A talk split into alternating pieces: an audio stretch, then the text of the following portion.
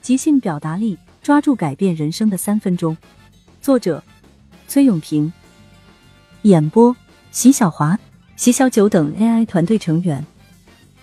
制作：爱英石。本书由超级演说家总冠军倾囊相授。即兴是有备而来，不是张口就说。把握每一关键时刻，拿回人生主动权。故事思维。讲故事要符合 U 型公式，爱听故事是人类的天性。一个具有感染力的好故事，可以让完全陌生的人们迅速产生情感上的共鸣。故事的力量超乎我们的想象，它可以拉近我们与对方的关系，维持我们的友谊，传达某种精神。所以，在当众表达时，我们一定要学会讲故事。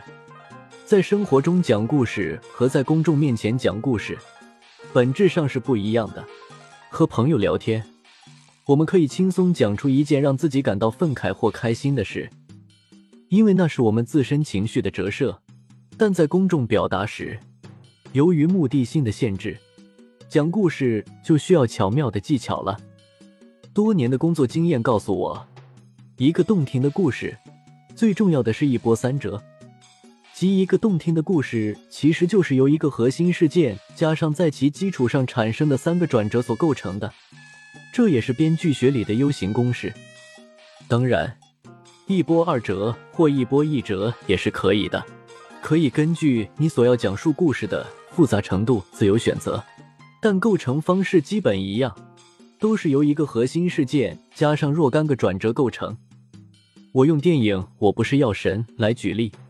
其情节可以简要概括如下：由知名演员徐峥扮演的男主角程永嘉发生了经济危机，为解决危机，他前往印度购买仿制药品，回国非法售卖获利，赚到钱后，他预备收手。当他看到国内的众多白血病患者因为买不起昂贵的治疗药物而家破人亡时，他便动了恻隐之心。开始非法贩售印度仿制药，用以治病救人。最终，他因触犯法律被捕入狱。三年后，司法机关酌情释放了程勇。行政部门也推动医疗改革，为白血病患者提供了更多有效帮助。经过分析，我们可以发现，这个故事基本都发生在男主角程勇身上。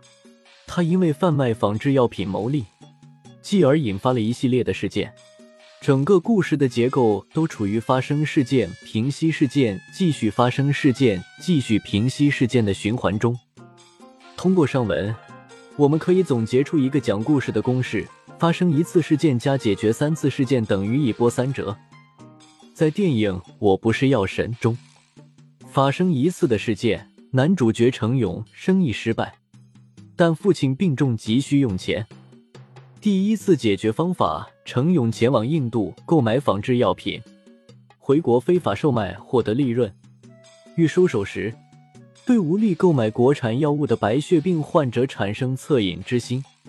第二次解决方法：程勇再次前往印度，贩售仿制药品用以治病救人，最终被捕入狱。第三次解决方法：程勇三年后被酌情释放，从而推动医疗改革。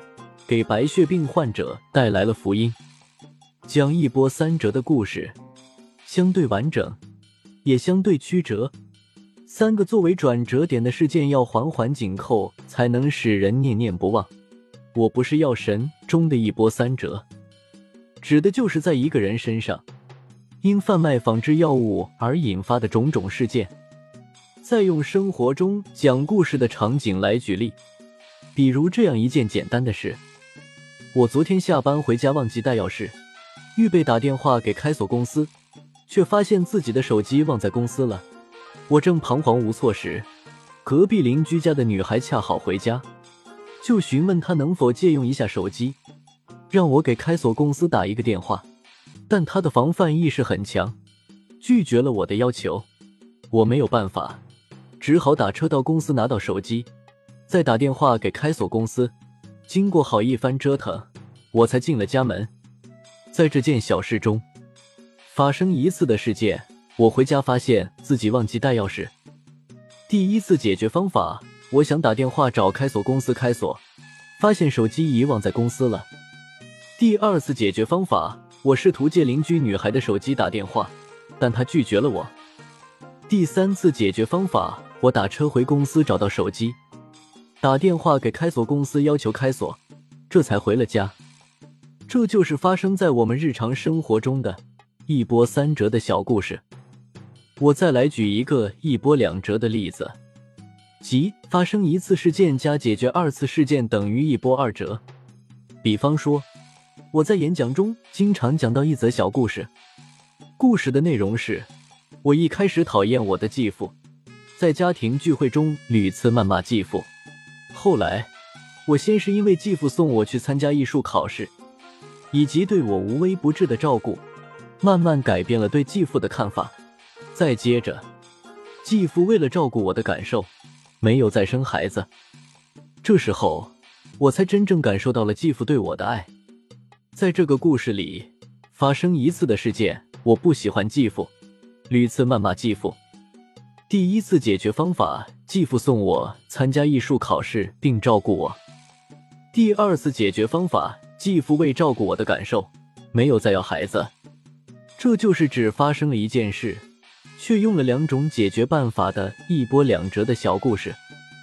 而最简单的讲故事的方法是一波一折，即发生一次事件加解决一次事件。等于一波一折。我举一个日常生活中的小例子：一个小孩向他的爸爸借钱，爸爸，你可以借给我十块钱吗？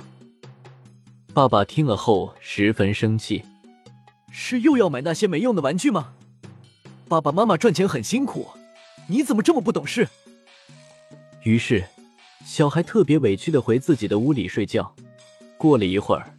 爸爸意识到自己的话语可能伤害了孩子，就走进房间对孩子说：“对不起，爸爸刚才情绪不好，不应该对你这么凶。爸爸向你道歉，这十块钱你拿着。”这时候，小孩从枕头下拿出了一沓一块钱，然后数了起来。爸爸看见了，又开始生气：“你有钱，为什么还向我借钱？”孩子说。爸爸，我的钱不够，但明天是你的生日，加上你的十块钱后，我就可以给你买生日礼物了。爸爸听了非常感动，这就是生活中一个一波一折的小故事。发生事件：儿子向爸爸借钱被拒绝；解决事件：爸爸发现儿子借钱是要给自己买生日礼物。我们在讲故事的时候。要先讲清楚到底发生了一个什么事件，然后说清楚这个事件你是怎么解决的，解决的过程一定要讲清楚，这就是讲故事的核心。我们在面向公众讲故事时，讲到发生事件的过程和如何解决该事件时，要注意三个关键点：一要快速进入发生的事件。如果你要向公众讲上述儿子跟爸爸借钱这个故事的话。你应该将儿子怎么跟爸爸借钱这件事作为重点，最好从这一点上开始切入。如果你开头先讲儿子在家看动画片，然后开始玩拼图，最后在门口等爸爸下班，这样进入主题就太慢了，也容易让你的故事变得内容涣散，没有重点。二，要学会夸张放大。我在这里所说的夸张放大。并不是说要将事件夸张到让人难以相信，或者是夸大事实。我指的是要在真实的基础上进行适当的夸张和放大。举个例子，有这样一个小故事：我有个哥哥，小时候他对我十分照顾，他每次看见我吃大白兔奶糖就和我抢。后来我才知道，他是为了让我从小保护好牙齿，因为他小时候因为喜欢吃糖，长了好几颗蛀牙。这个故事给人的感觉非常平淡，简直可以说雁过无声。换个思路，可以用下面这种方式讲述这个故事：我有个哥哥，我小时候特别讨厌他，他天天就知道欺负我，而且我觉得他这个人特别自私。我一度认为他是这个世界上最坏的哥哥。我很喜欢吃大白兔奶糖，每当家里买回大白兔奶糖的时候，他就跟我抢，而且一块都不给我吃。等我慢慢长大之后，我才知道哥哥跟我抢糖吃，是为了让我少吃糖，保护好自己的牙齿。因为他小时候就是因为太喜欢吃糖，才长了好几颗蛀牙。我这时才发现，哥哥虽然总和我打打闹闹，但他始终是关心我、爱我的，是我误会他了。这就是夸张讲述所带来的效果，增强了感染力，有利于和听众产生情感上的共鸣。三，要学会对比反差。关于上述夸张放大的讲述手法。其最主要的目的是为了营造故事的前后反差效果，这就是对比反差。如果故事发生时开篇不够夸张，事情看起来也很好解决，那么这个故事听起来就会没什么意思。就像我在第二点中举出的哥哥和我抢糖吃的例子，在开篇将哥哥自私、爱欺负人的形象夸张放大，就是为了营造结尾的对比反差。对比反差是我们在讲故事时最常用的方法，因为这与听众的预期明显不同。如果你能让听众产生预期差距感，那么你所表达的观点就会有力量。做到以上三点，再结合一波三折的故事框架，你讲出的故事就一定会是一个充满力量、感染力和感召力的好故事。发散练习。请向你的朋友讲述一个一波一折的小故事。谢谢你的收听，如果觉得有价值，请推荐给你身边的人。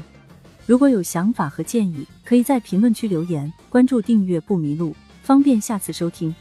本集制作：爱英石。